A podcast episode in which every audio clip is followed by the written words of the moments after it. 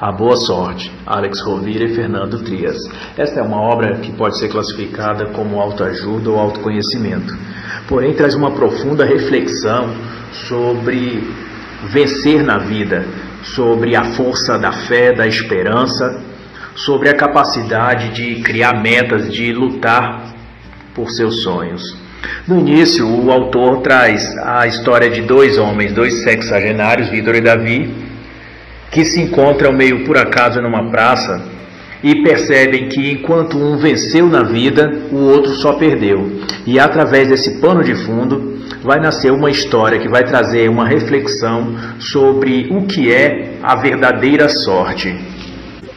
Vitor e Davi eram amigos de infância, foram separados pelo destino e pelo próprio destino também teve o seu reencontro no banco de uma praça.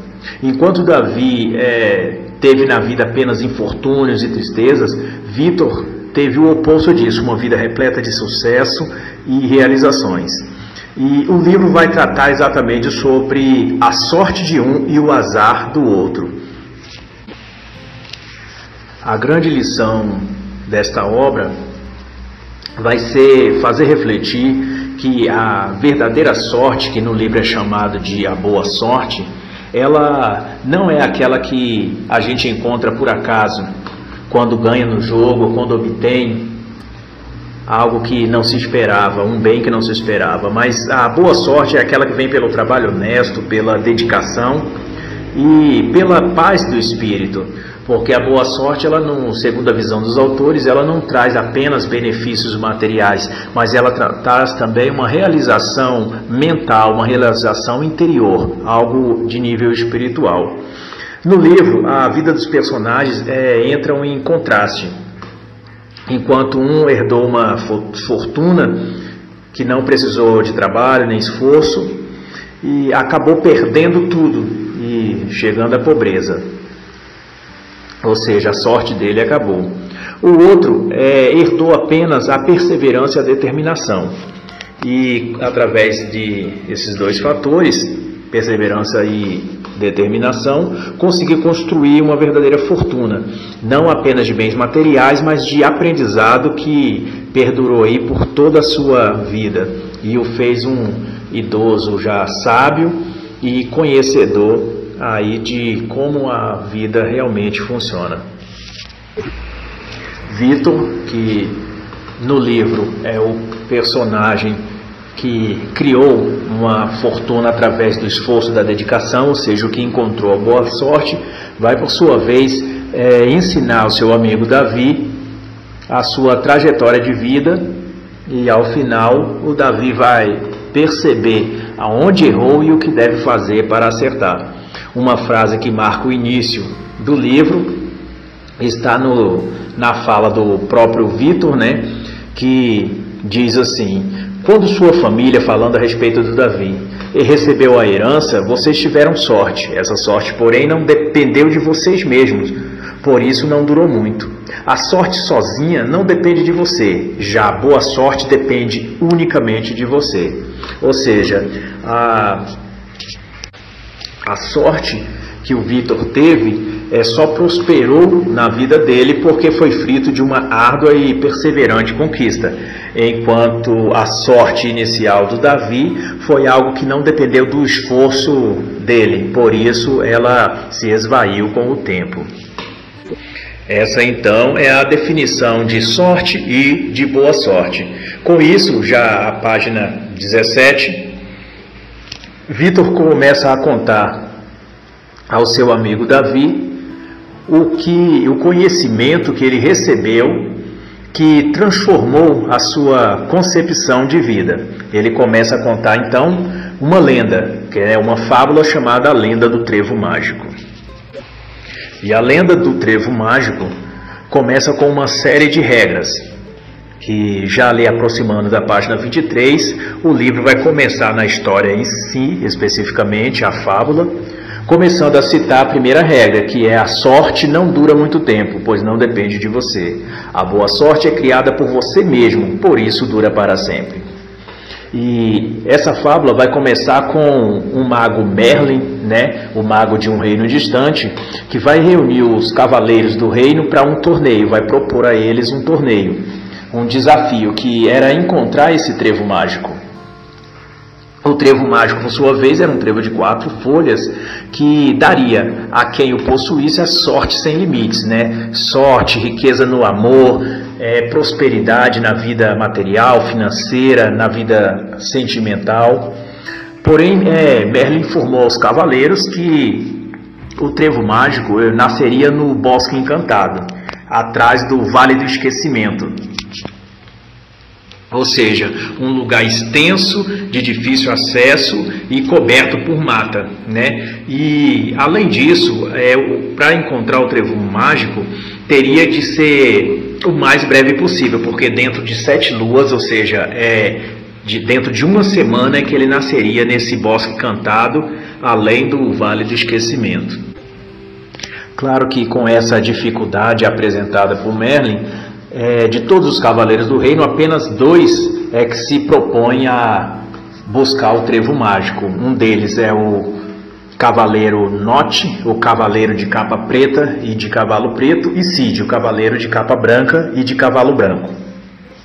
E chama atenção já nesse momento, nós estamos mais ou menos na página 25, 26, que os dois cavaleiros, é, eles se propuseram a buscar o trevo mágico. Os dois eram corajosos, os dois tinham habilidade, os dois eram famosos no reino. Porém, há uma distinção entre um e outro, porque o livro vai trabalhar sempre a questão de contraste entre bem e mal, entre luz e trevas, porque o contexto do livro remete a um fundo espiritual, a um fundo meditativo reflexivo, que não é somente a busca por prosperidade, mas a busca também por crescimento interior. Então, enquanto Note buscaria o trevo por, pela ambição, pelo poder e pela fama, Cid buscaria o trevo é, apenas porque era o certo a se fazer, era uma inspiração. E isso já define o primeiro passo, já define o propósito do coração de um e de outro. E isso vai determinar o sucesso ou o fracasso na jornada dos cavaleiros. Aqui há uma frase que eu registrei que mostra é, um, um, pouco de tudo isso, que diz assim, é, é uma fala de Note, né, após a concordar em buscar o trevo mágico, ele, referindo a Merlin, ele diz, eu vou buscar o trevo mágico de quatro folhas, esse trevo será meu. Enquanto Cid contrastando aí a personalidade de um e outro, o Cid vai dizer uma palavra com um tom muito mais humilde e concentrado que é assim: se você diz que o trevo vai nascer no bosque, é porque assim será. Eu acredito em sua palavra, Merlin. Ou seja, enquanto Note é, está motivado pela ambição, pelo poder e pela riqueza em si, Cid está motivado pela honra, né? ele se inspira na honra e no, no, no, serviço daquilo que é certo e daquilo que é correto fazer. Nessa primeira parte do livro, né, é, diz respeito à, à primeira regra, a primeira regra da boa sorte, e o que é mais notório aqui é que o livro ele vai tratar essa diferença entre o ser e o ter, entre o externo e o interno, né? Que é a antiga batalha aí do bem e o mal no coração de cada ser humano. Talvez a grande mensagem do livro também concorra para que Cid note são os cavaleiros que habitam dentro de cada um de nós, né? O bem e o mal, duas forças em contraste lutando para reinar aí no coração e, e na mente do ser humano. E essa distinção, esse contraste vai estar aí no decorrer de todo o livro. E em comparação, serve aqui uma reflexão de que na vida muitos buscam a riqueza, a prosperidade, o sucesso apenas pelo poder, pelo dinheiro, pelo prestígio, pela fama. Esse é o cavaleiro norte e a vida é cercada de cavaleiros desse tipo, né? São cavaleiros que usam uma capa preta, montam num cavalo preto e buscam o sucesso pelo poder, pelo prestígio, pela fama, sempre por, baseado em valores estéticos, né? E quando alcançam essa condição de sucesso, de poder, eles passam a ser dominados por isso, né? E passam a ser pessoas arrogantes, dominadoras, ressentidas, vazias, de quem é, todas as pessoas vão acabar se afastando, né? Assim como foi a vida do personagem Davi é, no início do livro, no banco da praça, conversando com o Vitor, né? Ele se sentia ressentido, vazio e frustrado, porque a sua busca por sucesso se baseou nessa ambição que é representada aqui pelo cavaleiro de capa preta. O prestígio, a fama, o dinheiro e o sucesso em detrimento de valores mais conservadores, de valores interiores, né?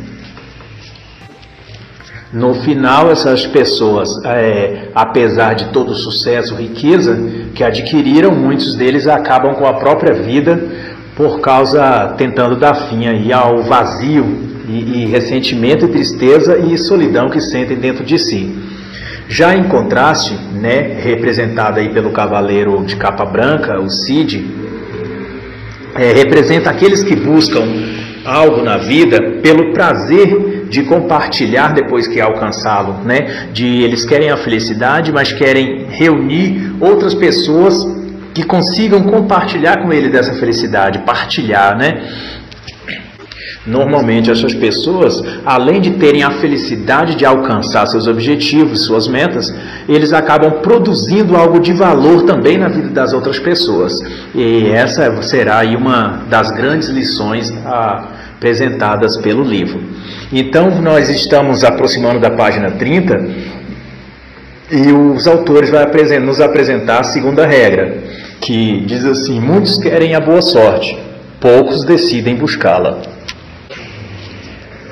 né, nessa altura da, da história, os dois cavaleiros, Note e Cid, é, já haviam levado dois dias para chegar ao Bosque Encantado, né? então restavam apenas cinco dias para que eles encontrassem o Trevo Mágico. E assim que amanheceu, o cavaleiro Note ele já saiu à procura do gnomo, porque ele imaginava que se alguém sabia onde nasceria o Trevo Mágico, seria aquele que conhece a terra, né? Todo o bosque. E quem melhor do que o gnomo da floresta, né? Mas o gnomo, o príncipe da terra, ao ser questionado de modo arrogante é, pelo cavaleiro da capa preta, note, é, ele também respondeu com ignorância, né? Dizendo: é, não há trevos mágicos nessa floresta. Eu nunca vi suas raízes em um, nenhum lugar do bosque. No bosque encantado nunca nasceram trevos. Quem lhe disse? Que, quem lhe disse que o, o trevo mágico há de nascer nesse bosque te mentiu para você? Foi as palavras, né? Também igualmente arrogantes do, do príncipe da terra, o gnomo. É, mas como Note era desconfiado, né, ele imaginou que o gnomo, o príncipe da terra, estava lhe enganando, que já havia passado o segredo para Cid, feito algum tipo de acordo obscuro, e agora estava tramando junto com Cid, isso o gnomo, né, o príncipe da terra, estava tramando com Cid para contar mentiras ao Note, né? Porque essa também é uma característica típica das pessoas que veem a vida apenas por uma perspectiva materialista, né? Eles julgam os, as demais pessoas por sua própria estatura moral. Se ele é arrogante e trata o mundo com arrogância, ele sempre recebe respostas arrogantes, mas julga que está sempre envolvido em alguma trama contra ele, contra seus objetivos, que estão todos cercados com, é, com inveja e etc. e tal. O cavaleiro da capa preta, então, note, é, ficou dividido entre a possibilidade de o gnomo ter fechado um acordo com Cid para que o enganasse, ou de que o gnomo estivesse certo e realmente Merlin havia se enganado, falado o bosque errado ou o tipo de trevo errado, porque talvez é, houvesse um engano em tudo isso, porque ele, claro, o grande cavaleiro da capa preta, não podia se equivocar. Talvez Merlin ou Gnome estivessem errado, mas jamais ele. É essa a reflexão do cavaleiro da capa preta. Mas como estava numa nuvem de dúvidas, ele resolveu dormir e esperar o outro dia para que tivesse alguma nova ideia e uma nova iniciativa. Então nós chegamos à página 34, 35 mais ou menos, e o livro vai apresentar o Cavaleiro Cid fazendo o mesmo passo do Cavaleiro Norte, né? Que quer procurar o príncipe da terra, o gnomo. Ao questionar o gnomo, isso nós estamos falando do Cavaleiro Cid, o Cavaleiro do Cavalo Branco e da Capa Branca, ao questionar o gnomo, mas com calma e cautela, ouviu a mesma resposta, claro, num tom um pouco diferente, e a resposta do gnomo foi parecida: Não nascem trevos neste bosque.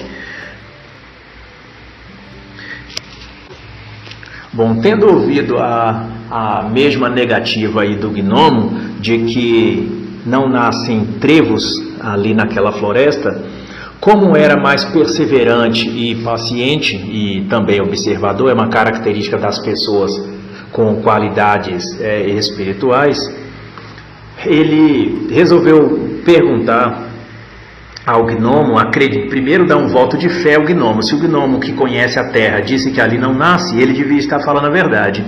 Mas o questionamento do Cid foi perguntar ao gnomo por que naquela terra não nasciam trevos. O gnomo então respondeu que para trevos nascerem é preciso terra fresca e arejada, e a terra dali do bosque era dura, né? nunca tinha sido renovada. Aí o Cid resolveu então perguntar, já, já tinha a noção o porquê não havia não nascia trevos ali, era por causa da terra. Então ele resolveu fazer mais uma pergunta ao gnomo, que é aonde ele encontraria o tipo de terra fértil e arejada para que trocasse a terra no bosque para que favorecesse o surgimento e o nascimento da, do trevo mágico. E o gnomo, né, já impaciente, mas respondeu a ele que o único lugar onde tem esse tipo de terra é no território das vacas anãs. Indo para lá, o cavaleiro da capa branca é, encheu seus alforjes de terra fértil e nisso já, já havia anoitecido. Ele ainda encontrou um lugar arejado, um lugar tranquilo na mata, removeu a, a terra dura né, e compacta da, do bosque ali usando sua própria espada como instrumento ali para arar a terra. E jogou, fez um, um certo espaço ali com a nova terra que ele havia colhido lá no território das vacas anãs, uma terra fértil e arejada, e fez ali uma espécie de, de canteiro aonde agora já havia terra arejada, terra fértil e terra boa para o nascimento de, de um trevo. É, a noite chegou e ele também foi descansar. É, embora o cavaleiro Cid ele não soubesse se naquela parte do bosque que ele escolheu seria exatamente ali que nasceria o trevo mágico, ele pelo menos conseguiu dormir tranquilo, sabendo que é, para que algo diferente acontecesse, era preciso que ele fizesse algo diferente. E, esse, e isso ele fez, que foi remover uma terra ruim e a colocar no lugar uma terra boa. E isso por si só já o fez dormir tranquilo e com o coração em paz. E essa é a, a grande lição aí na segunda regra, né? Que quer nos mostrar como é necessário acreditar, confiar, manter a fé, mas também trabalhar naquilo que que a gente se propôs, né, naquele caminho que se propôs, naquele objetivo que se propôs, para que tenha um resultado. Sempre observando que em fazer, é, se preocupando em fazer aquilo que ainda não foi feito, porque para ter resultados diferentes é preciso ter é, atitudes, iniciativas e ideias diferentes, porque é, ações iguais geram resultados iguais. Caminhamos então para perto da página 40, aonde os autores nos apresentam a terceira regra Para que a boa sorte chegue, é preciso criar novas circunstâncias. Essa é a terceira regra. E nisso estamos no quarto dia. Então, o cavaleiro da capa preta, note, é, saiu apressado em busca de alguém que pudesse desmentir tudo aquilo que o gnomo já tinha dito para ele. Porque ele continuava com o coração fechado e rancoroso, achando que o universo, o mundo, estava conspirando contra ele. Então ele se aproximou de um lago para tomar água e de repente apareceu uma senhora daquele lago que era a dama do lago, né? E ela preocupada que haviam ali certas criaturas chamadas nenúfares, que preocupado que o norte acabasse perturbando o sono dos nenúfares, e como ela, a dama do lago, ia dizendo ao cavaleiro norte que fizesse silêncio, que bebesse água, fosse embora para não despertar os nenúfares, na sua arrogância típica, o cavaleiro já gritou logo: Não me interessam os seus problemas, não me conte sobre os seus nenúfres, sobre os seus problemas, cada um tem os seus problemas, e a vida é assim, eu não quero saber é, é do, do, do, que está acontecendo na sua vida. Eu só quero que você me dê uma informação. Aonde nasce Trevos aqui? É, isso foi Note, né, interrogando ali com prepotência a Dama do Lago. Que a, a Dama do Lago chateada, respondeu que, parecendo, parecia, com a resposta parecida ao do príncipe da terra, o gnomo, né, que não nasceria, nascia trevos naquele bosque, porque os trevos precisam de muita água e não há poças, né, nem riachos ou lagos, além daquele no, em todo o bosque. Trevos têm necessidade de, de muita água e não há poças em nenhum lugar nesse bosque, a dama do lago falou à noite. Toda a floresta aqui é abastecida por infiltração e trevos precisam de riachos e não há riachos nesse bosque, né? Desabafou a dama do lago. E nesse momento o coração de Note é tomado aí por um profundo medo, né? E ele começa então a acreditar que que não tinha sorte, que estava meio azarado. Mesmo assim, ele passou a pensar que talvez a Dama do Lago, junto com o Gnomo e Cid, estavam tramando alguma coisa para tirar dele o foco ou, ou, a fé dele. Então, ele passou a andar o dia ali, o resto do dia, vagando sem objetivo, sem destino, pensando o porquê né, da sua falta de sorte, o porquê estava todo mundo contra ele. Então ele andou, começou a andar pela floresta ali, desolado, sem rumo. Nessa mesma pegada, é, está, passamos da página 40, o cavaleiro da capa branca é, já tinha terra arejada e fértil, mas sabia que ia precisar de água. E, então ele decide ir até procurar um lago ali perto e pegar água para regar o seu novo canteiro ali, né, que ele havia preparado na noite anterior. E assim que ele começa a mexer na água do lago, Adão do lago também aparece para ele, né? E falam a mesma coisa que havia falado para Note, de que não fizesse bagunça, que fosse embora, porque os seus nenúfares estavam dormindo e não podiam, né, despertar. Mas ouvindo o que a dama do lago lhe dizia, o cavaleiro da capa branca se comoveu pela, pelo problema né, dela, dos nenúfares que sempre tinham que dormir e tal, e propôs a ajudá-la, né, perguntando por que não sai água deste lago?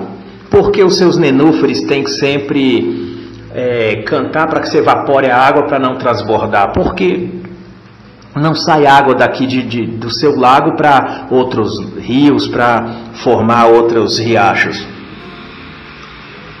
E a dama do lago disse que porque ali não havia rios, né, que saíam dela, ela precisava de rios que saísse dela para a água escoar. Cid teve uma, uma ideia, então falou assim: Olha, podemos ajudar um outro. Eu posso abrir um suco, uma vala aqui do seu lago, e com isso a água pode tanto regar o meu canteiro como esvaziar o seu rio. Assim, você não vai ter essa preocupação, nem essa necessidade que os seus nenúferes acorde e precise passar a noite cantando acordada aí para que a água evapore e não transborde. E assim o Cid fez, né, com sua espada fazendo como se fosse arado amarrado no, no cavalo. Ele abriu grandes sulcos na margem do, do lago para que se formasse ali uma espécie de, de, de veia ou artéria né, no rio para que regasse a sua horta. E depois disso feito, é, a terra fresca e fértil do lugar onde o Cid havia preparado, também ali foi encharcada pelo novo riacho que se criou, e o problema dele e da dama do lago foi resolvido. E nisso Cid pôde né, tranquilizar o seu coração com uma reflexão, né, citado pelos autores como o pensamento de Cid, e fica de lição aí para a terceira regra, que é os problemas dos outros são frequentemente a metade das suas soluções. Quem compartilha sempre ganha mais. E então nós passamos para a quarta regra, né, que é criar as condições nas quais os outros também ganham, atrai a boa sorte. Enquanto isso, Note ainda vagueava pelo bosque desolado, né, sem saber o que, o que podia fazer ele teve a ideia de procurar a rainha das árvores, né, que era uma sequoia, a árvore mais antiga da floresta, e perguntar sobre o trevo. Era sua última tentativa, já que a dama do lago e o gnomo haviam mentido para ele e enganado. Mas naquele momento ele estava se sentindo sem sorte, se sentindo desolado. E a resposta que obteve da rainha das árvores foi a mesma que, que ele já, já havia escutado de que não nunca houvera nascido um trevo, nem mágico nem um trevo comum de três ou quatro folhas que fosse naquele bosque. Ele decidiu então que Merlin havia enganado e que ele era é, uma vítima né, da, do destino aí pelos caprichos de Merlin. Então ele se dedicou a se concentrar numa forma de punir o Merlin e de se sentir injustiçado aí pela vida. Mas enquanto, enquanto isso, o Cid estava refletindo sobre o que ele precisaria. Ele já tinha terra fresca, já tinha sua horta preparada, seu canteiro e já tinha água que, que veio do novo riacho que ele abriu. Mas ele teve uma percepção de que também precisaria de luz, né? É, principalmente a, a luz solar, porque toda planta precisa de luz solar. Ele então foi ao centro daquele bosque e procurou também a sequoia, a rainha das árvores, porque ele pensou: se alguém sabe dizer como eu posso encontrar luz aqui, seria a árvore mais antiga dessa floresta, desse bosque, né, que é a sequoia. E o que, ao perguntar a grande árvore, né, a sequoia, sobre como obter luz e sobre como fazer nascer um trevo mágico, ele ouviu da sabedoria da árvore de que um trevo precisa tanto de sol quanto de sombra. Só que aquela floresta, o bosque, só tinha sombra, porque ninguém nunca tinha limpado né, as copas das árvores. Os galhos nunca foram podados, então só, bate, só tinha sombra por toda a floresta.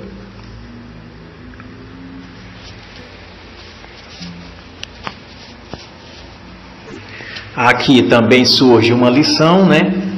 Que é cortar os galhos velhos, se livrar do que já não serve, é sempre um impulso para a vida e para a gente enxergar melhor as belas e boas coisas que estão ao nosso redor, né? Então nessa fábula aí há uma, um pequeno adendo aí de conhecimento nessa questão de podar as árvores, são as, os galhos, né, são as coisas que fazem sombra sobre nossa vida, sobre nossa mente e nos impedem de enxergar as boas coisas, as boas oportunidades para a gente caminhar.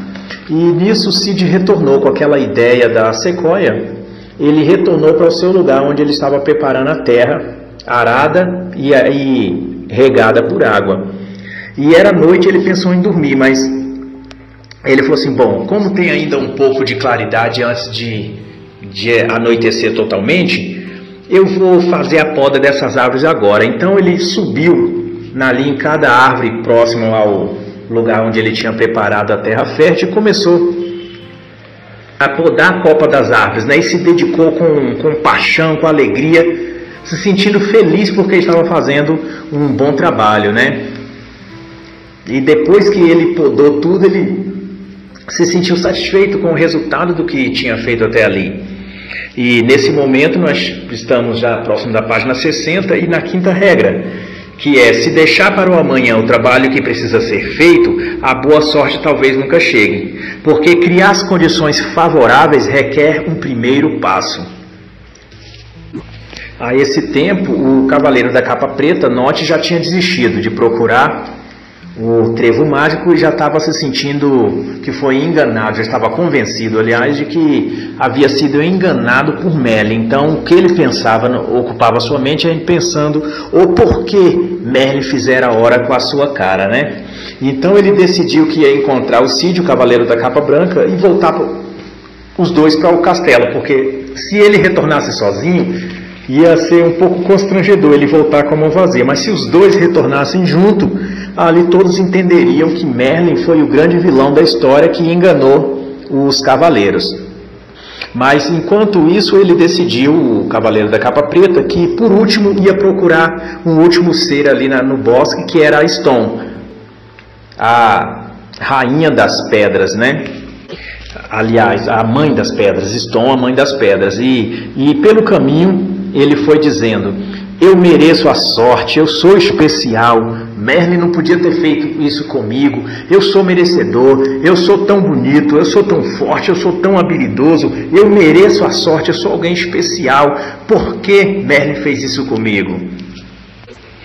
Mas enquanto subia ali a montanha de pedras atrás da Stone, de Stone, a mãe das pedras, é, eles é, queria apenas ouvir uma última confirmação de que realmente ali não havia trevos, né? E isso também é, remete a uma lição que o, os autores tentam nos mostrar, que é um, um senso comum de que Aqueles, as pessoas que pensam que não têm sorte, né, elas têm um traço curioso na sua personalidade, que elas estão sempre procurando ou se cercando de pessoas que confirmem a forma dela ver a vida, ou seja, a forma dela, a forma negativa dela ver a vida. Por isso que pessoas negativas acabam contaminando outros e convivendo, né, com pessoas negativas, porque elas precisam compartilhar umas com as outras sua forma negativa de ver a vida e seus lamentos mútuos aí sobre a falta de sorte que elas têm. E foi exatamente isso que aconteceu. Ao questionar a mãe das pedras, Note recebeu a mesma resposta, de que ali não havia trevos e nunca tinha nascido trevos. E que e ainda aconselhou que o cavaleiro da capa preta tomasse cuidado, porque outras pessoas que andaram por ali sem rumo e sem objetivo acabaram enlouquecendo. Isso também traz uma, uma lição, né, um feedback para o leitor, de que se a gente tentar caminhar pela vida sem meta, sem objetivo, sem sonhos, apenas empurrando o dia a dia com nossos com nossos lamentos e preocupações, sem uma meta que buscar, sem um objetivo maior, a gente acaba enlouquecendo, né? E por isso que a gente vê no mundo atual tantos casos de suicídio, são pessoas que que não tendo objetivo, não tendo uma visão de vida, acabam se deixando vencer aí pelas tristezas, de pela sua falta de sorte, falta de autoconfiança, né? E outro traço curioso aí que os autores vão mostrar através da personalidade e comportamento do cavaleiro da capa preta que se reflete aí na, na vida de muitas pessoas, né? Porque o Note, naquele momento, já havia desistido de tudo, mas ele se alegrava dentro de si mesmo, apenas repetindo para si mesmo assim: bom, se eu não encontrei nada, pelo menos o Cid também não encontrou. Se deu errado para mim, pelo menos eu não caí sozinho, eu não errei sozinho, e não me dei mal sozinho. O Cid, o Cavaleiro da Capa Branca, também não pode ter encontrado o trevo mágico, por já que não tem nessa floresta. E esse era o conforto no coração do Cavaleiro da Capa Preta. O que remete a mais uma lição de que faz parte até do senso comum, ditado que diz assim: quem cai não quer cair sozinho. Ou seja, aqueles que não conseguem resultados na vida se alegram em imaginar ou esperar a derrota de todos que lhe cercam também. Ou seja, se eu não venci, pelo menos ninguém também venceu. Se eu caí, pelo menos não fui, não caí sozinho. E enquanto isso, o Cid já havia feito todo o seu trabalho, havia encerrado o seu trabalho no, no, no, pensamento dele, não tinha mais o que fazer. Mesmo assim, ele deu uma volta por ali por perto, perguntando às criaturas que ele encontrava se havia alguma coisa ainda para que ele podia fazer ali no seu canteiro para que nascesse um trevo mágico. Ou seja, ele estava buscando inspiração e perspectiva, e isso é um traço das pessoas vencedoras, sempre procurando algo positivo em que se inspirar. São as pessoas que procuram se cercar de pessoas positivas, se cercar de pessoas de sucesso, para colher deles lições e inspiração. E pensando nisso, ele acabou subindo, né, um, a uma montanha ali, um certo morro, para de lá tentar observar o canteiro que fez e ver se tinha algum detalhe que ele deixou passar. E subindo ali, Stone acabou aparecendo para ele, a rainha das, das pedras, né? E começaram a conversar sobre trevos de, de os tre sobre trevos na, do bosque. E Stone disse a ele que trevos de três folhas até nascem entre pedras, nascem em qualquer lugar. Mas trevos de quatro folhas precisam de terrenos especiais. Ou seja, terrenos aonde não há pedras. E justamente era isso que é, Cid estava buscando. Não um trevo de três folhas, não um trevo comum, mas um trevo mágico, um trevo especial de quatro folhas. E essa foi a dica que o Cid acabou é, captando, né? De que precisaria remover toda e qualquer pedra de seu canteiro para que nascesse um trevo especial. E isso é mais uma grande lição que os autores querem nos mostrar, que os normalmente, né, frequentemente, os elementos chaves da, da nossa vitória, da, daquilo que buscamos, de nossas metas e realizações, só são descobertos nos pequenos detalhes. Né? No óbvio e no conhecido, dificilmente a gente encontra respostas para aquilo que é, isso já é uma palavra dos próprios autores, que eu gostei muito, que diz assim: o que é aparentemente desnecessário, mas imprescindível. E nisso nós pulamos para a sexta regra, que diz exatamente isso: procure nos pequenos detalhes o que for aparentemente desnecessário, mas imprescindível.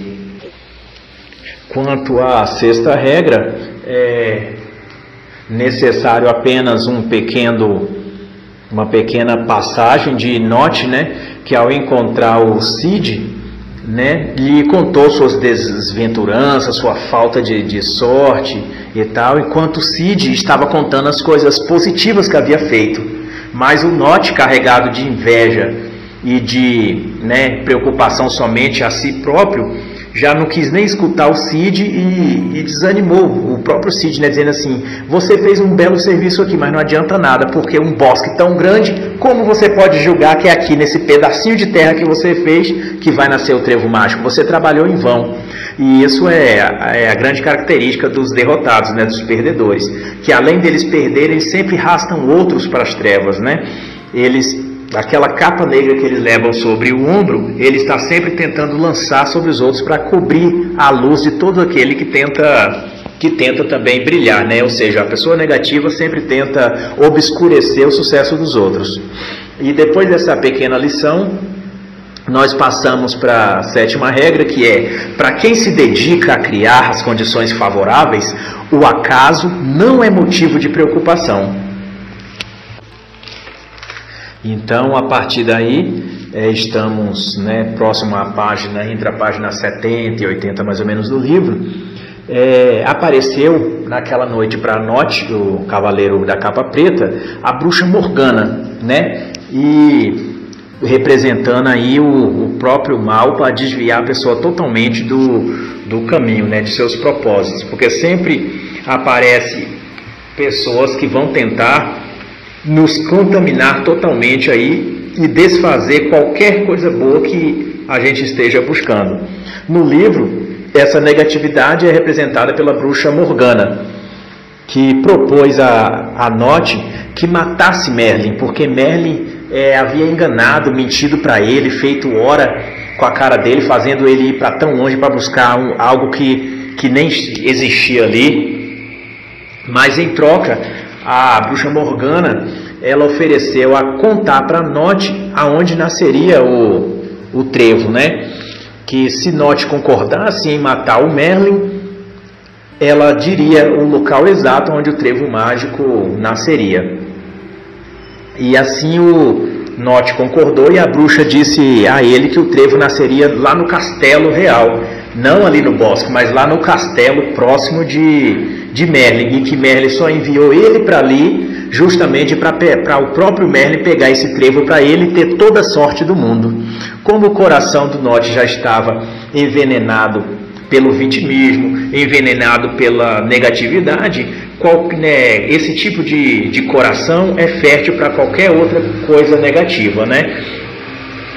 E nisso fica também uma grande lição que eu gostei muito, que é assim que quando uma pessoa perde a fé em sua própria capacidade, ela tenta comprar do primeiro que oferece, né? E isso me fez lembrar, é algo uma experiência específica minha, mas me fez lembrar dos tais fazedores de milagres, né, que aparecem por aí nos tempos religiosos, fazendo promessas de prosperidade sem trabalho, de riqueza sem esforço, né? Tipo, prometendo: se você fizer isso, se você fizer aquilo, se você fizer esse voto de fé, se der essa oferta, se fizer esse sacrifício financeiro, esse voto de fé, como eles gostam de dizer, você vai obter esse e esse benefício. Ou seja, é, é, vender a sorte oferecendo sucesso sem trabalho, né?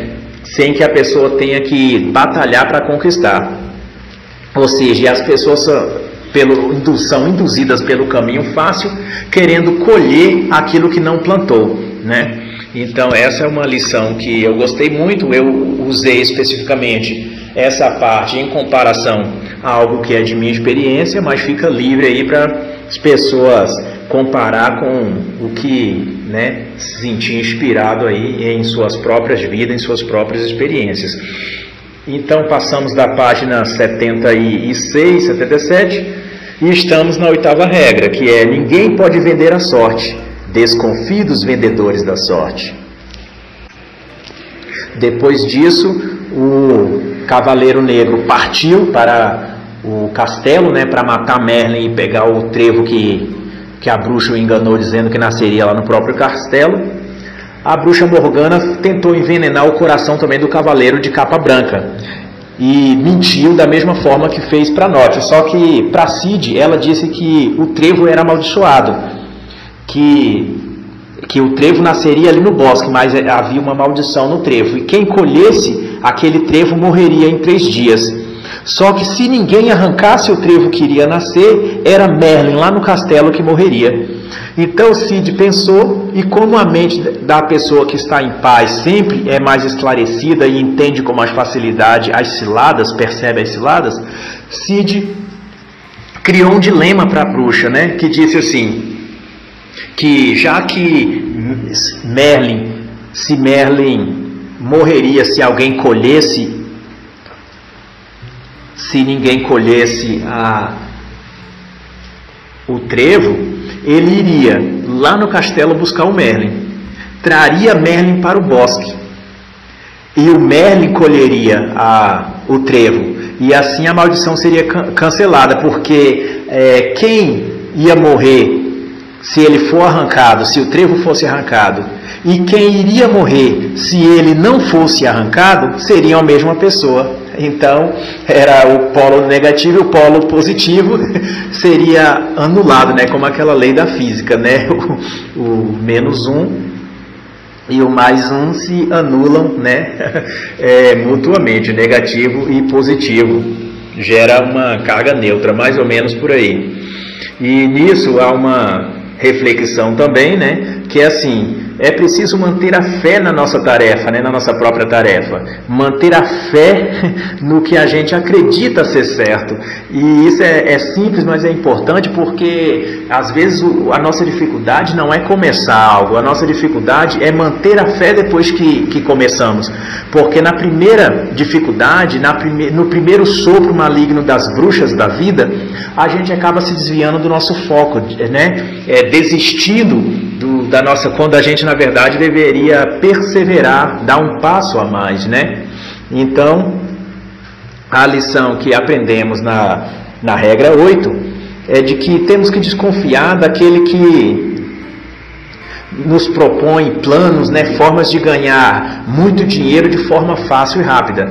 Né? Então, ou seja, nós temos que suspeitar de quem tenta nos vender a sorte. Aí eu poderia fa é, fazer uma série de comparações, né? Telex Free, é, vários é, tipos aí de, de, de, vendedores da sorte que apareceram nos últimos anos, né? Que são as, oferecendo as pirâmides financeiras, marketing multinível, marketing de rede aonde eles vendem a sorte, né, que é a riqueza fácil e rápida, sem precisar o trabalho, o planejamento e a dedicação. Nós passamos então da página 80 e estamos na nona regra. Para alcançar boa sorte, tenha confiança. Então, por último, é, um vento soprou ali em torno de Cid e sacudiu as folhas das árvores e delas começaram a cair pequenas sementes que pareciam grãos de ouro verde, né? E cada uma daquelas sementes carregava o potencial de um trevo da sorte. Eram sementes de quatro folhas, mas todas acabaram desperdiçadas. E todo ano aquelas sementes caíam ali pela floresta, sem que ninguém soubesse sequer que eram trevos mágicos de quatro folhas, porque elas se perdiam sem receber valor, morriam porque a terra era dura, árida e pedregosa. Mas naquele momento, na parte que Cid havia preparado, as sementes que caíram ali germinaram e brotaram. Cid então ficou comovido e em lágrimas agradeceu ao vento, né, por ter soprado aqueles grãos sobre o bosque. Mas o vento respondeu assim: Não me agradeça, eu fiz apenas o meu trabalho. Todo ano, nessa mesma data, eu jogo sementes de trevo mágicos por todo o bosque. Os trevos que nasceram aqui só nasceram porque você criou as condições para que isso acontecesse. Eu fiz o que sempre faço, isso o vento falando, né? Eu fiz o que sempre faço, distribui as sementes. O problema é que muitos acreditam que não precisam fazer nada para alcançar.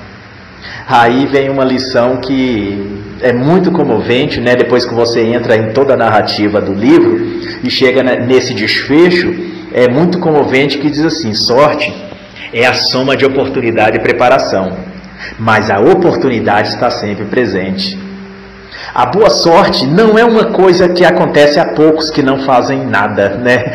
Eu vou repetir, a boa sorte não é uma coisa que aconteça a poucos que não fazem nada. Então a gente precisa fazer algo porque é, como o vento disse a Cid, todo ano ele balança as árvores e espalha sementes por todo o bosque.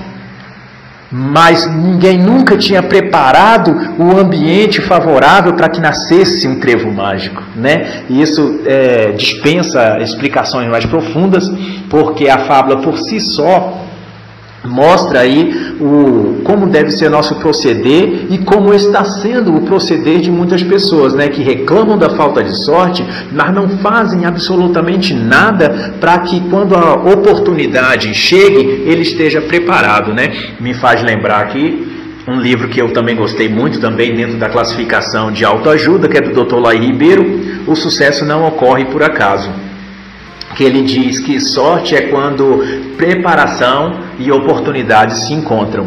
Então, a, a, oportunidade vem de Deus, vem do vento que sacode as árvores e espalha a semente. A oportunidade vem do destino, vem da vida, vem do universo. Mas a preparação só pode vir de nossa mente, de nossas mãos, de nosso esforço e de nossa dedicação. Então, passamos para a décima regra, que é as oportunidades estão sempre presentes É preciso preparar as condições favoráveis para que floresçam. E nisso, Note chegou ao castelo e foi logo confrontar o mago Merlin, né? Mas então percebeu que foi enganado pela bruxa, né? E que no bosque, no bosque é que havia nascido trevos, mas não apenas um trevo mágico, mas muitos trevos mágicos brotaram naquela parte de terra onde o Cid preparou. Ou seja, é, havia trevo mágico tanto para o Cid que trabalhou, quanto para ele se ele tivesse ficado lá ao lado de Cid, se tivesse dado um voto de confiança, se tivesse firmado parceria, se tivesse tido um pouco mais de fé, teria trevo mágico tanto para Cid que trabalhou, quanto para ele apenas pelo fato de ele estar próximo de Cid.